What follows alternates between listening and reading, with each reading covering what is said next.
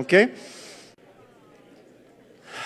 Hemos hablado de muchas cosas este fin de semana y hay algo que hasta ahora no hemos mencionado muy, muy, muy al fondo, ¿no? pero, pero está relacionado con cada tema que hemos hablado. hemos hablado de conocer, ¿no? A Jesús y este tema, este tema de conocer a Jesús está muy relacionado con la iglesia. Hemos hablado de estar unido a Jesús, lo cual también está muy relacionado con la iglesia. Hemos hablado de hacer discípulos de Jesús, lo cual también está muy relacionado con la iglesia. Y vamos a hablar de justamente este tema, de la iglesia de Jesucristo, en el cual Jesús nos une a su pueblo en la misma profundidad con la cual Jesús nos une a Dios el Padre. Y para algunos de ustedes e, este tema es obvio, ¿no? Y ya lo aceptas. Pero en mi experiencia personal, la mayoría de nosotros, la idea de, de, unirse a la iglesia local, tal como hemos sido unidos a Dios el Padre, nos cuesta trabajo. Puede que nos cueste trabajo porque pensamos que que formar parte de una iglesia local es poco importante para nuestra relación personal con Jesucristo, ¿no? O puede que nos cueste trabajo porque la iglesia nos haya fallado de alguna manera. Si eres tú, te entiendo. Durante los últimos me da pena. Durante los últimos 20 años que he sido cristiano, ministro, pastor, yo puedo decir honestamente que el dolor que me ha traído la iglesia de Cristo es mucho mayor y mucho peor que cualquier dolor que haya experimentado fuera de la iglesia de Cristo. He sido traicionado, decepcionado, abandonado. Y cuando soy yo quien peca, ¿no? he sido no perdonado, he sido victimizado por el chisme una y otra vez. Honestamente, nunca he conocido el dolor como lo he conocido dentro de la iglesia de Cristo. A pesar de esto, ¿no? He fundado varias iglesias, pastoreado varias iglesias y me mudé con toda mi familia a un país extranjero para ayudar a empezar y fortalecer más iglesias. Pues ¿por qué? ¿No? ¿Por qué? Bueno, cuando tú y yo abramos la palabra de Dios juntos esta noche, vamos a encontrar una respuesta a esta ¿por qué? Y la respuesta que vamos a ver es lo siguiente, ¿no? Formar parte de la, iglesia local importa. Porque aunque es cierto que nunca he conocido el dolor como lo he conocido en la iglesia, también es cierto que nunca he conocido a Dios como lo he conocido en la iglesia. Es decir, todavía estoy, a pesar de, todo el dolor y los fracasos, porque he visto a Dios en formas que jamás podría haberlo visto, debido a formar parte de su iglesia local imperfecta y rota que me ha lastimado incontables veces. Para demostrar que no estoy inventando esta respuesta, quiero que leamos el libro de Efesios juntos esta noche. Y en este texto podemos ver cuál fue el plan de Dios desde el principio, tanto los fracasos dolorosos de la iglesia como la revelación de Él mismo a través de su iglesia imperfecta. Y vamos a empezar en Efesios 3, por si tienen Biblias o teléfonos inteligentes. Efesios 3, Vamos a empezar en el versículo 8. Y nuestro primer punto es este. Formar parte de la iglesia imperfecta importa porque es a través de las iglesias imperfectas que Dios muestra su magnífica sabiduría. Formar parte de iglesias imperfectas importa porque es a través de iglesias imperfectas como esta, ¿no? Que Dios muestra su magnífica sabiduría. Es lo que vamos a ver en Efesios 3, 8. Pablo, el apóstol, escribe lo siguiente, aunque soy el más insignificante de todos los santos.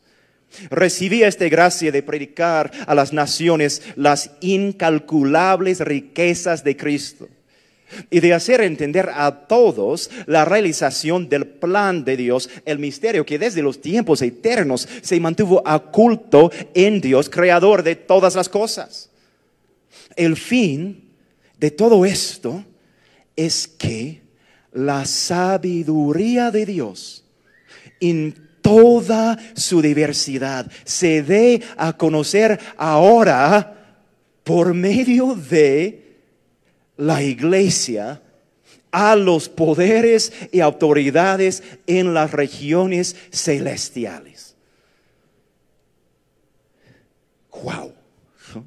Piénselo, el, el, el Dios autoexistente, ¿no? Que, que no necesitó que, que, nadie lo creara para existir, ni que nadie lo sostuviera, ¿no? Porque siempre ha existido y siempre va a existir en sí mismo el Dios que ve y sabe todo lo que ha pasado, lo que pasa y lo que pasará. El Dios que ve todo lo que se puede ver y todo de lo que no se puede ver. El Dios que sabe a la vez cada hecho y cada posibilidad. Este Dios que es Él mismo, en sí mismo, es la personificación de toda la sabiduría del universo. Este Dios dice, voy a mostrarles mi sabiduría total, mi sabiduría eterna, mi sabiduría incomparable a todos por medio de mi iglesia, por medio de comunidades como esta, voy a revelar mi sabiduría infinita. Escúchame, me caen bien de verdad. Pero esto es absurdo. Absurdo. ¿Cómo lo hace?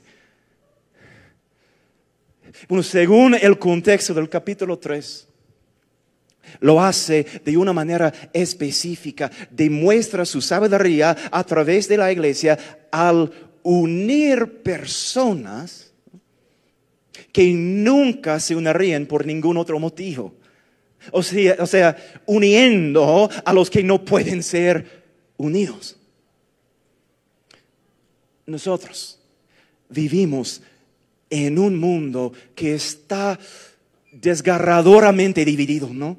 Nos dividimos por la raza, por la cultura, por el tono de piel, nos dividimos por las convicciones políticas, por los niveles de educación, por la clase social, por la edad y las generaciones, por la cantidad de dinero, por las formaciones religiosas, por nuestras convicciones teológicas tangenciales, ¿no? Nuestro mundo se divide por todo, todo.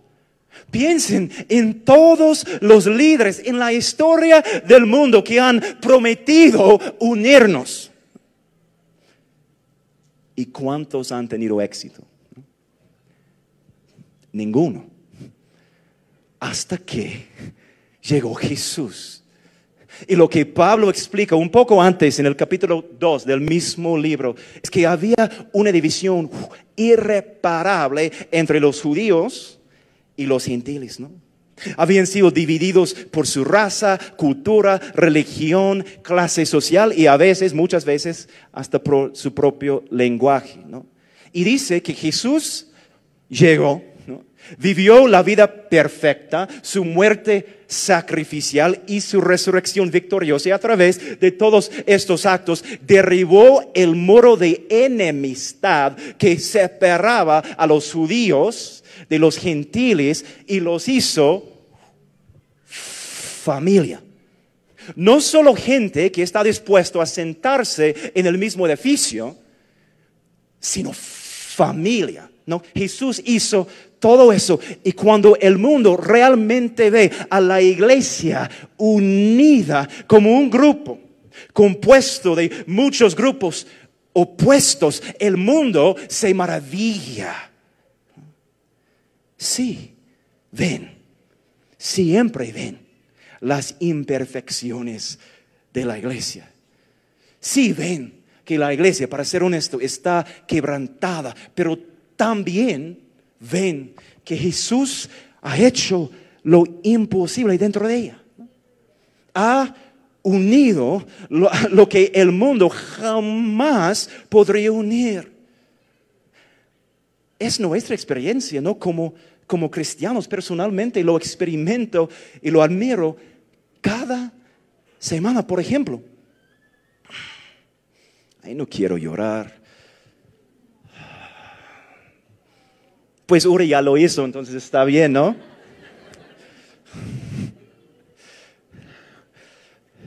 Cuando estoy sentado con uno de ustedes, ¿no? En una mesa, aquí en México, ¿no? Un país que jamás imaginaría sería mi hogar, ¿no?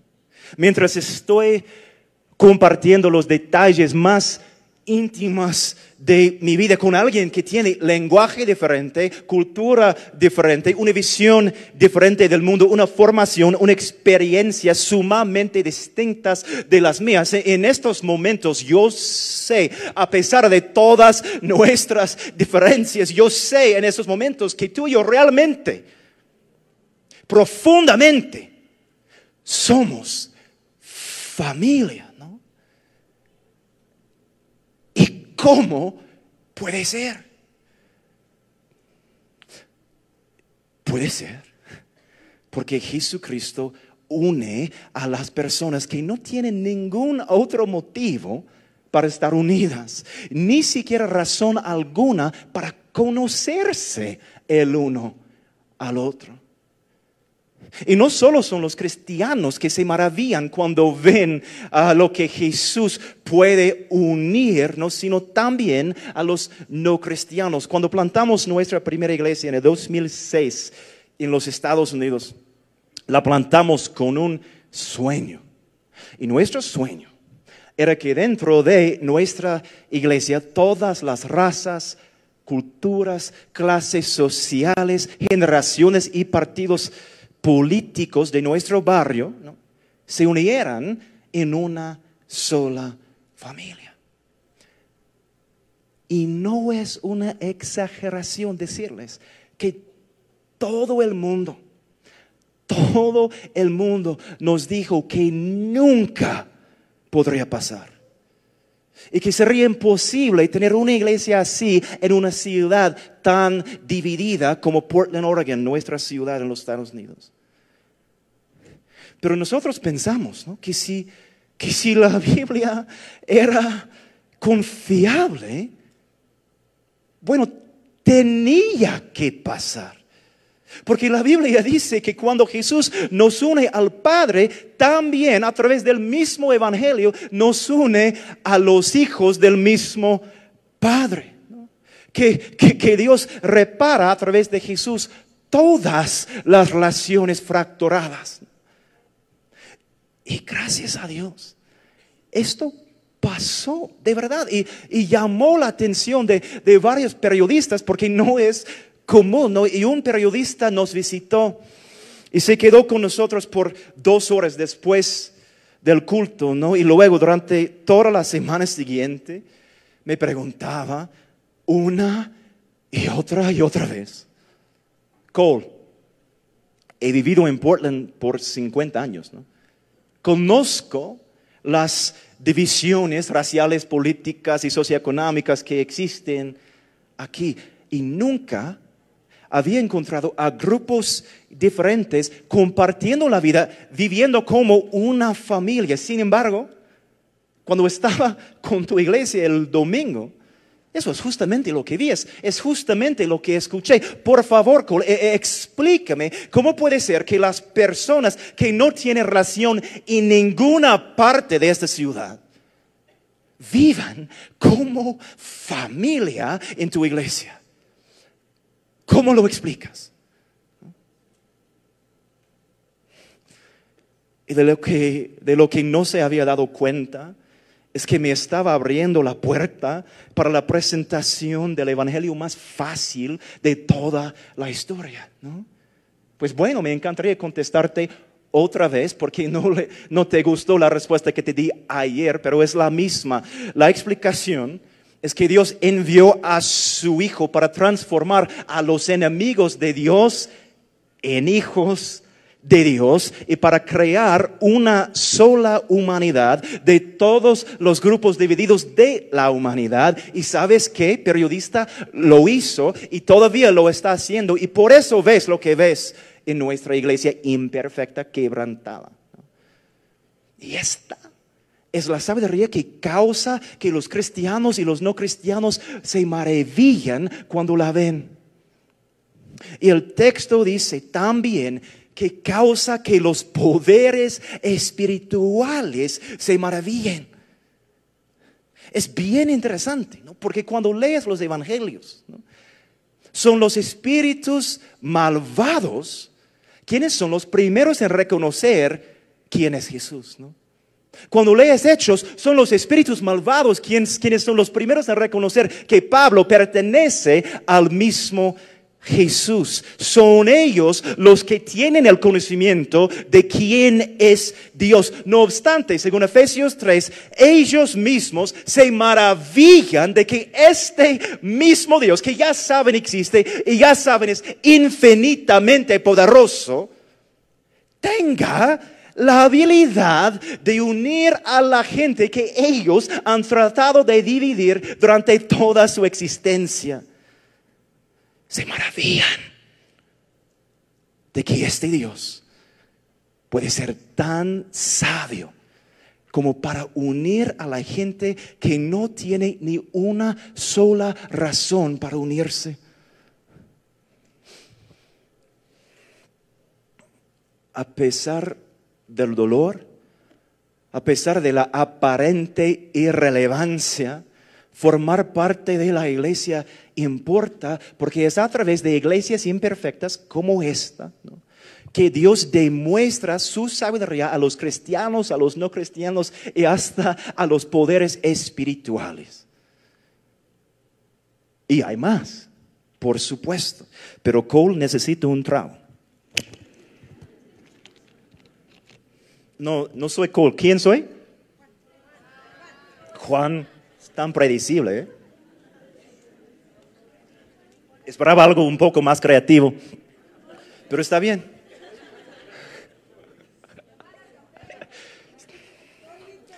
Colito, sí, me dicen colito siempre. Y hay más.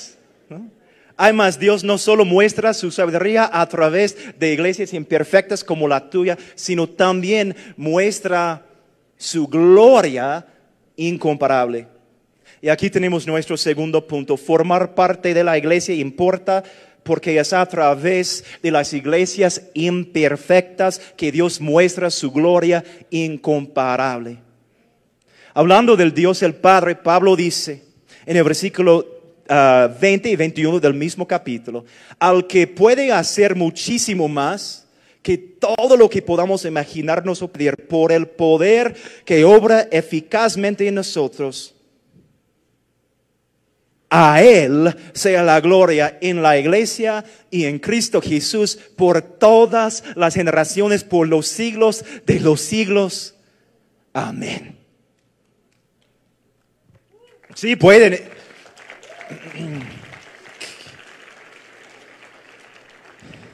Algo que noté ayer y me encanta es que ustedes aplauden no después de algo que yo digo, no, sino después de lo que dice Dios en la palabra. Me encanta. Y tú y yo decimos después de haber leído este texto, amén, ¿no? Amén. Dios va a ser glorificado por medio de su Hijo Jesucristo para siempre. Y decimos, sí, amén. Tiene perfecto sentido. Jesús es Dios en carne y hueso. Jesús es la imagen del Dios invisible. Jesús es el resplandor de toda la gloria de Dios. Jesús es la fiel imagen de lo que Él es. Sí, Dios, por supuesto, debes recibir gloria por medio de tu Hijo Jesucristo. Sí, sí, sí. Pues sí.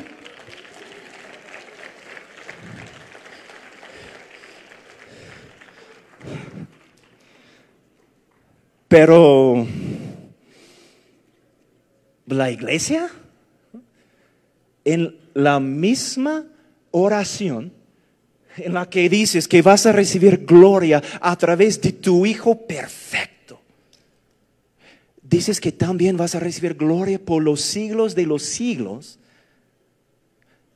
a través de iglesias como esta, a través, a través, perdón, de iglesias locales llenas de fracasos, llenas de frustraciones, llenas de imperfecciones. ¿Vas a recibir gloria como recibes gloria de tu Hijo? No estoy diciendo que Dios sea glorificado ¿no? por su Hijo y por su iglesia de la misma manera. Digo que tanto la iglesia como Jesús son instrumentos por medio de los cuales Dios sí recibe su gloria. Recibe gloria de Jesucristo debido a su obediencia completa y su obra perfecta. Recibe gloria de nosotros, pues de una forma diferente, ¿no? Déjeme pues intentar explicar. explicar. Hace muchos años trabajé en la industria de la música para un productor que se llama Teddy Riley, un hombre bien famoso y talentoso que, fue el productor más exitoso de los 80 y los 90, perdóneme. Y Teddy, sí, ah, Teddy tenía un estudio de grabación ¿no? que había costado millones de dólares. Y era tan impresionante que muchos visitaban su estudio para tomar fotos para sus revistas, para hacer entrevistas para sus programas de televisión, porque no hubo nada más como su estudio. Y lo que no sabían es lo que Teddy hacía después de terminar una canción en su equipo tan espectacular y caro. Grababa la canción. Oh, en un disco. ¿Ustedes saben qué es un disco? Ah, pregúntale a su papá. Eh, eh, sí, por favor, no tengo tiempo para dar una lección de historia, pero ah, grababa la canción en un disco y lo llevaba a un cuarto muy pequeño, fuera de su lujoso estudio, en el que había un radio despertador que costaba siete dólares. Y reproducía el disco en el radio chafa de una sola bocina. Y no estaba dispuesto a dar a conocer ninguna de sus canciones hasta que él tuviera la garantía de que la canción sonaría bien, incluso en un radio basura como el suyo. Con millones y millones de dólares. ¿Por qué? Pues porque Teddy sabía que cualquiera podría crear, crear algo que sonara bien en un equipo espectacular y caro como el suyo. Y si Teddy hubiera creado canciones que sonaran bien nada más en un estudio de millones de dólares, nadie se había impresionado con él. Se habría impresionado con su equipo. ¿no? Pero si él era capaz de crear una canción que sonara bien incluso en un radio despertador de 7 dólares con una sola bocina, entonces nadie le daría la gloria a ese radio de 7 dólares, ¿no? ¿Le darían la gloria a quién? A Teddy, ¿no? Se maravillarían de que él fuera capaz de sacar tales sonidos de este instrumento de 7 dólares.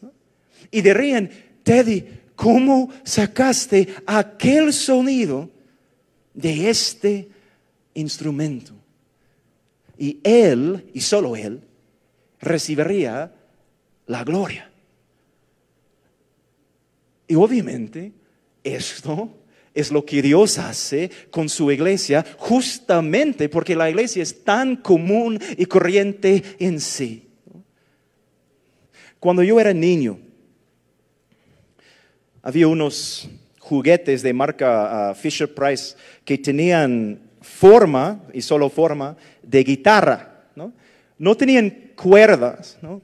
sino unos botones ¿no? que cuando los presionabas emitían sonidos extraños que nada parecían a los de una guitarra, guitarra real, ¿no? Pero tú y yo somos equivalentes a las guitarras plásticas de, Fisher Price. Tú y yo somos la guitarra plástica en el rincón de la cochera de mi mamá, ¿no? Húmeda, cubierta de, de telarañas, ¿no? ¿Y qué hace Dios? ¿Qué hace Dios con nosotros? Dios entra en la cochera oscura que, que huele a la muerte, ¿no? Mueve las cajas de cartón en su camino, va al fondo, toma la guitarra plástica, es decir, la iglesia, ¿no? Y la levanta para que todas, todos puedan verla, ¿no? Él quiere que todos puedan ver qué tanto puede hacer con muy poquito. Viendo todas sus imperfecciones, viendo todos sus fracasos, Dios aún quiere pues hacer música con ella. Y por eso Dios toma la guitarra plástica y empieza a tocar, empieza a hacer música con este instrumento tan feo y inútil, ¿no? Y toca acordes mayores que producen sonidos de gozo en su iglesia, que producen perdón cuando un miembro de la iglesia perdona la ofensa del otro. Toca la clave de servicio cuando un cristiano se sacrifica para servir a otro y la gente le pregunta. ¿Cómo sacaste aquel sonido de este instrumento? Después, Dios toca los acordes menores que suenan mucho más oscuros. Toco el acorde de exponer el pecado en la iglesia. Y de alguna manera, cuando Dios lo toca, aún así suena hermoso, porque está acompañado de arrepentimiento y perdón. Toca el acorde menor y oscuro de la aflicción, y aún así suena hermoso, porque nos entristecemos juntos con esperanza. Y dicen, ¿cómo sacaste aquel sonido de este instrumento? ¿Cómo puedes sacar tanta belleza de una comunidad tan, perdón, mediocre, no, y llena de fracasos y pecados? Es por eso que nadie en la historia del mundo, nadie mira a la iglesia y dice, mira qué tan gloriosa es la iglesia.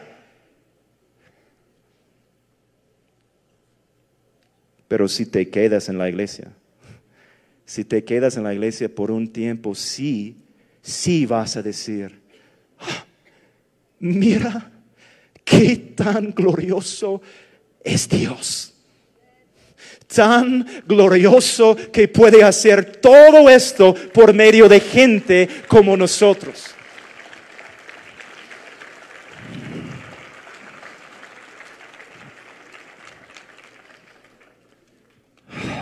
A pesar del dolor, ¿no? A pesar del dolor, a pesar de la aparente irrelevancia Formar parte de la iglesia importa porque es a través de iglesias como la tuya que Dios muestra su gloria incomparable al mundo, además de su sabiduría eterna. Veo que tengo menos de 10 minutos, necesito tomar una decisión. Regálame 30 segundos para decidir. Sí, pues voy a mencionar el tercer punto, pero no voy a tener tiempo para, para enseñarlo, pero quiero probar que sí existe aún tenemos más razones para celebrar. Además de mostrar su sabiduría magnífica, además de mostrar su gloria incomparable a través de iglesias imperfectas, Dios también nos hace, nos hace a su imagen a través de iglesias imperfectas. Formar parte de la iglesia es el tercer punto. Formar parte de la iglesia imperfecta importa porque es a través de iglesias imperfectas que Dios nos hace a su imagen. Y esto se encuentra en Efesios 4, 11 al 13. Vamos a leerlo solo para que sepamos que sí está. Él mismo ah, constituyó, a unos apóstoles, a otros profetas, a otros evangelistas y a otros pastores y maestros, a fin de capacitar al pueblo de Dios para la obra de servicio. ¿Para qué? Para edificar el cuerpo de Cristo de este modo, del modo de, que nosotros estamos capacitados por nuestros líderes a servir a la iglesia, de este modo todos llegaremos a la unidad de la fe y del conocimiento del Hijo de Dios, a una humanidad perfecta que se conforme a la plena estatura de Cristo. Y quiero decir que Nada te hace más como Jesús que servir a la iglesia por la cual Él derramó su sangre. Y quiero que notemos algo más antes de terminar. El texto no dice que los líderes, en los primeros versículos, el texto no dice que los líderes nos hacen como Jesús. No pueden. Dice que la responsabilidad de los líderes es capacitarnos para servir a la iglesia nosotros. Y, si tomamos lo que aprendimos de ellos y lo usamos para servir a la iglesia, crecemos más y más y cada vez más a la imagen de Jesucristo, porque nada, realmente nada, te puede hacer más como Jesús que servir a la comunidad por la cual Él dio su vida a pesar de dolor, a pesar de la aparente irrelevancia, formar parte de la iglesia importa, porque es a través de iglesias imperfectas como la tuya que Dios nos hace a su imagen.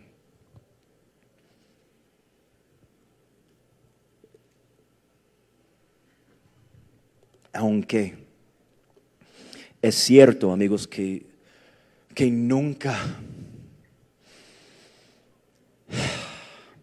Nunca he conocido el dolor como lo he conocido en la iglesia. Es cierto. Pero también es cierto que nunca he conocido a Dios como lo he conocido en la iglesia. Porque es a través de iglesias imperfectas como las nuestras que Dios muestra su sabiduría magnífica, su gloria incomparable y a través de su iglesia que Dios nos hace como Él. Y es por eso que sí estoy aquí en México, es por eso que sí estoy aquí esta noche con ustedes, es por eso que ustedes están aquí esta noche a pesar de de todo el dolor y toda la decepción que la iglesia nos ha causado. Si eres cristiano, necesitas saber que los problemas de la iglesia no son razones para evitarla. De hecho, son razones para servirla. Porque entre más sirves a una iglesia imperfecta, más te haces a la imagen de Jesucristo. Si estás aquí esta noche y no eres cristiano, necesito que sepas que la iglesia, con todos sus errores incontables, no es un obstáculo para conocer a Dios, sino el mejor medio para conocerlo. Porque es a través de una comunidad fea, perdón, que puedes ver la hermosa gracia de nuestro Dios. Y yo sé que parece una locura. ¿Cómo puede ser que Dios hace todo esto? ¿Cómo puede ser que Dios pueda demostrar todo esto, su sabiduría, su gloria, su imagen, a través de una comunidad tan, pero tan quebrantada? ¿Cómo puede ser que Dios haga algo tan asombroso a través de un pueblo que no ha dejado de decepcionarnos? ¿Cómo es posible? Ustedes son jóvenes, me gustaría hacerles una pregunta. ¿Quién ha cortado con alguien por lo menos una vez en su vida? Ok, y todos los demás son víctimas, ¿no? Solo vi como 10 manos. Wow, uh. deberíamos tener una reunión de consejería después para ustedes.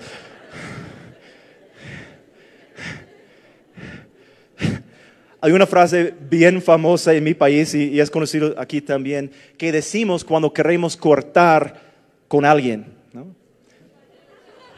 Ya saben, no eres tú soy yo. ¿no?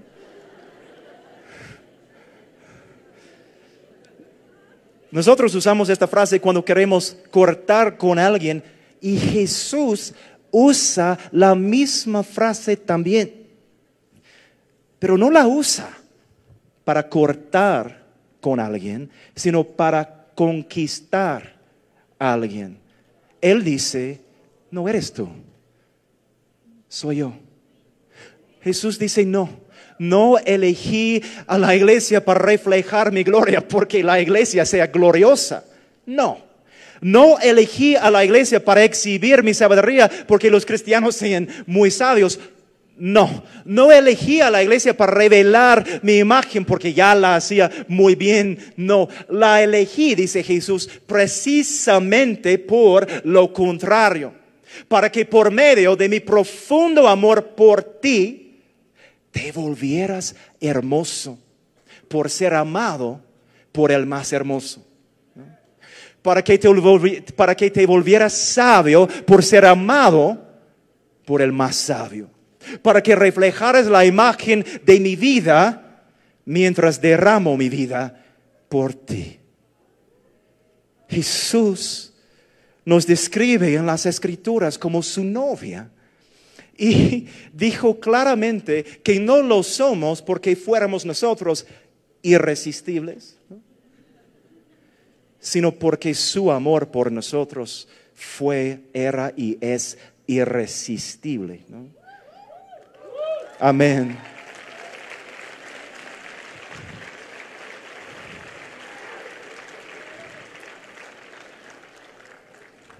Y por eso por eso eligió vivir por y para nosotros, morir por y para nosotros, cargar nuestro pecado y la ira de Dios por nuestro pecado voluntariamente. ¿Por qué? Porque nos ama. Y luego, después de todo esto, nos hace, nos hace atractivos. Apocalipsis, ¿no? Dice que nos viste de, de lino fino, limpio y resplandeciente como un símbolo de nuestra rectitud. Y no hay, no hay ni una sola persona aquí que haya tenido rectitud, que haya tenido lino fino, antes de que Jesús se lo diera debido a su obra en nuestro lugar. No eres tú, dice Jesús, soy yo. ¿Y sabes qué? Es mejor así, porque si no somos nosotros, no podemos perderlo, ¿no? No importa cuánto fallemos, no podemos arruinarlo sin importar qué tan imperfectos seamos. Él va a continuar demostrando su sabiduría, su gloria y su imagen por medio de nosotros, por medio de iglesias imperfectas.